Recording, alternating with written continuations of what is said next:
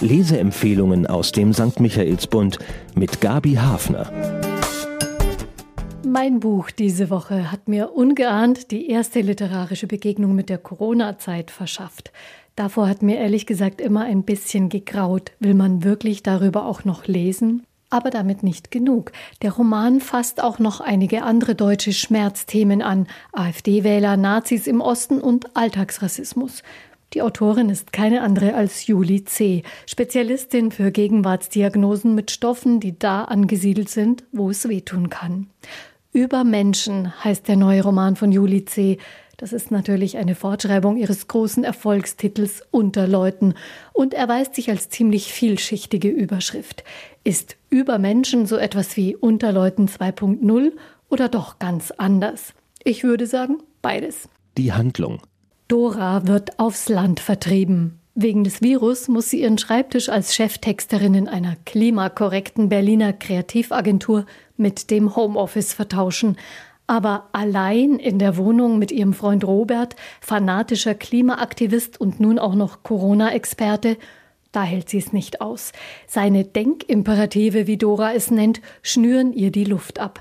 So packt sie ein paar Klamotten ein, den Laptop, steckt ihren Hund in den Hunderucksack und zieht erstmal in das alte Haus in Brandenburg, das sie Monate zuvor gekauft hat, aus einem unbestimmten Bedürfnis heraus. Wir treffen sie dort beim Projekt Gemüsebeet anlegen, ein körperlicher und mentaler Kraftakt. Weitermachen, nicht nachdenken, sagt Dora sich. Eine Kopfarbeiterin mit sehr großen Händen übrigens ist sie, die nun also zupacken muss, um sich eine neue Lebensumgebung zu schaffen, zumal ihr in der Agentur nach einigen Monaten Corona-Flaute gekündigt wird. Zimperlich ist Dora nicht. Das Haus ist fast komplett unrenoviert. Sie hat nur die allernötigsten Dinge und ein Einkauf mit dem öffentlichen Nahverkehr ist eine fast tagesfüllende Unternehmung. Eine Riesenherausforderung und die beste Voraussetzung dafür, den Kopf runterzufahren und sich komplett auf die existenziellen Dinge im Leben zu konzentrieren. Aber ganz allein mit Hund und YouTube-Anleitungen für die Praxis lässt sich das nicht bewältigen. Über den Hund entsteht dann auch der erste Kontakt im Dorf. Jochen der Rochen die trotz des Namens ein Weibchen ist, hat im Kartoffelbeet des Nachbarn gebuddelt. Der zitiert Dora ziemlich unsanft an den Zaun und stellt sich selbst unumwunden als der Dorfnazi vor. Und so startet Dora das zweite große Projekt. Dorfleben gut finden, trotz der Nazis und 27 Prozent AfD-Wählern im Ort, wie sie gegoogelt hat. Soweit der Plan. Die achtjährige Tochter des Nazi-Nachbarn wird regelmäßiger Gast bei Dora. Der drollige Hund macht's aus. Wegen Franzi versucht Dora auf den Nachbarn erzieherisch einzuwirken. Weniger trinken, mehr für das Kind sorgen. Obwohl ihr eigentlich der ganze Kraftkerl total gegen den Strich geht. Aber seine zupackende Hilfe kann Dora gut gebrauchen. Die drei spielen ein bisschen Vater, Mutter, Kind, grillen abends gemeinsam und spielen Uno. Ja, wirklich. Dora findet es schön. Doch dann hat Nachbar Gotte einen Unfall. Alkohol ist dabei nicht im Spiel. Da bittet Dora ihren Vater um eine Diagnose. Der ist erfolgreicher Hirnchirurg und stellt fest, dass sich bei Doras Nachbarn ein Hirntumor voranfrisst. Ausgerechnet daran war auch Doras Mutter früh gestorben. Nun wird es endgültig existenziell und nur noch die wichtigen Dinge zählen. Dora steht Gute bei.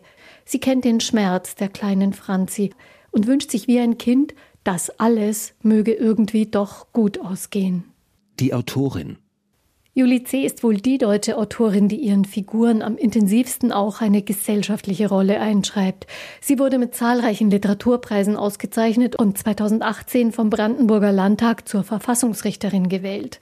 Die promovierte Juristin wohnt seit 2007 in dem Dorf Barnewitz in Brandenburg. Das ist ein bisschen näher an Berlin als das Romandorf Bracken. Julie C. ist verheiratet und hat zwei Kinder. Vergnügungsfaktor? Dora zu begleiten, bei ihrem Experiment ganz allein ein neues Leben auf dem Dorf zu beginnen, fand ich durchaus spannend. Wie beherzt sie ihre Alltagsprojekte angeht und noch mehr, was alles passiert ohne ihr Zutun, sogar ohne ihre Zustimmung. Sie zeigt Nehmerinnenqualitäten, die mir Respekt abnötigen.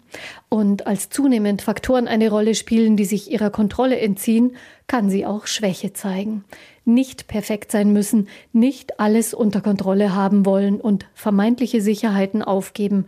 Das ist ein ganz schön anspruchsvolles Programm für Dora. Und es ähnelt dem Experiment, dem sich in der Pandemie gerade das ganze Land unterzieht. Sehr erfrischend, das mal mit Abstand und den klugen Augen von Julie C. zu betrachten. Den Corona-Faktor hat die Autorin klugerweise so eingebaut, dass er bestimmte Konstellationen zuspitzt. Sie reitet aber nicht auf Zuständen herum, die uns real schon genug auf die Nerven gehen. Gott sei Dank hat Dora sich abgewöhnt, regelmäßig die Nachrichten zu checken. Störfaktor. Dora flieht vor den Denkimperativen ihres Partners, doch die Autorin liefert ihren Lesern auch ganz schön konkrete Denkvorschläge. Einerseits bestes Material, um sich damit auseinanderzusetzen, aber ich finde, es wäre wirkungsvoller, wenn der eine oder andere Gedanke beim Lesen entstehen könnte und nicht bereits perfekt formuliert im Text stünde. So textet die Autorin gleich die fertige Kürzeszusammenfassung des Romanthemas samt witziger Anspielung auf den Titel und ihren Vorgängerroman. In Bracken ist man unter Leuten, da kann man sich nicht mehr so leicht über die Menschen erheben. Manchmal verfällt Julie C. auch in Sentenzen.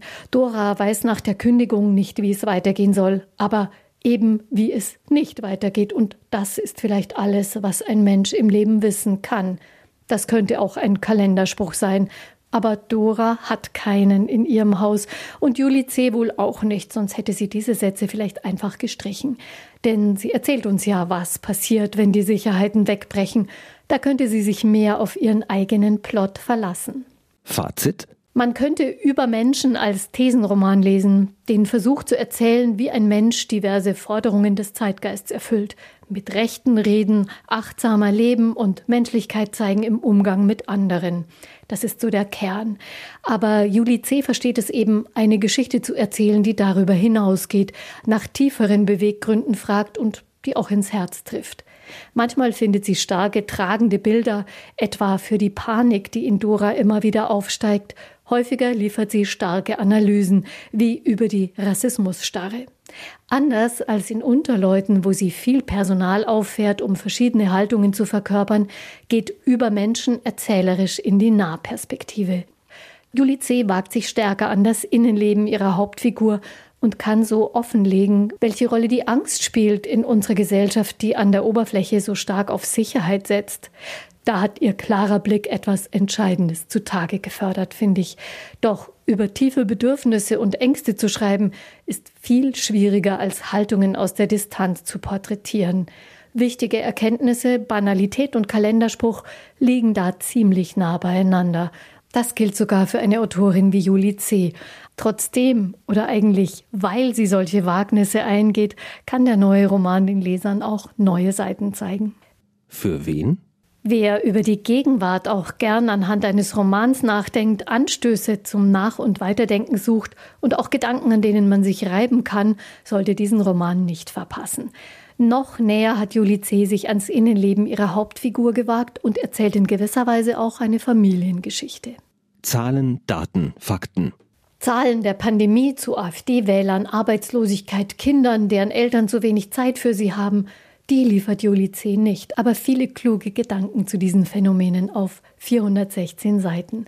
Über Menschen ist erschienen im Luchterhand Literaturverlag für 22 Euro zu bekommen in der Buchhandlung Michaelsbund oder online auf michaelsbund.de. Ein Buch, ein Podcast aus dem katholischen Medienhaus St. Michaelsbund, produziert vom Münchner Kirchenradio.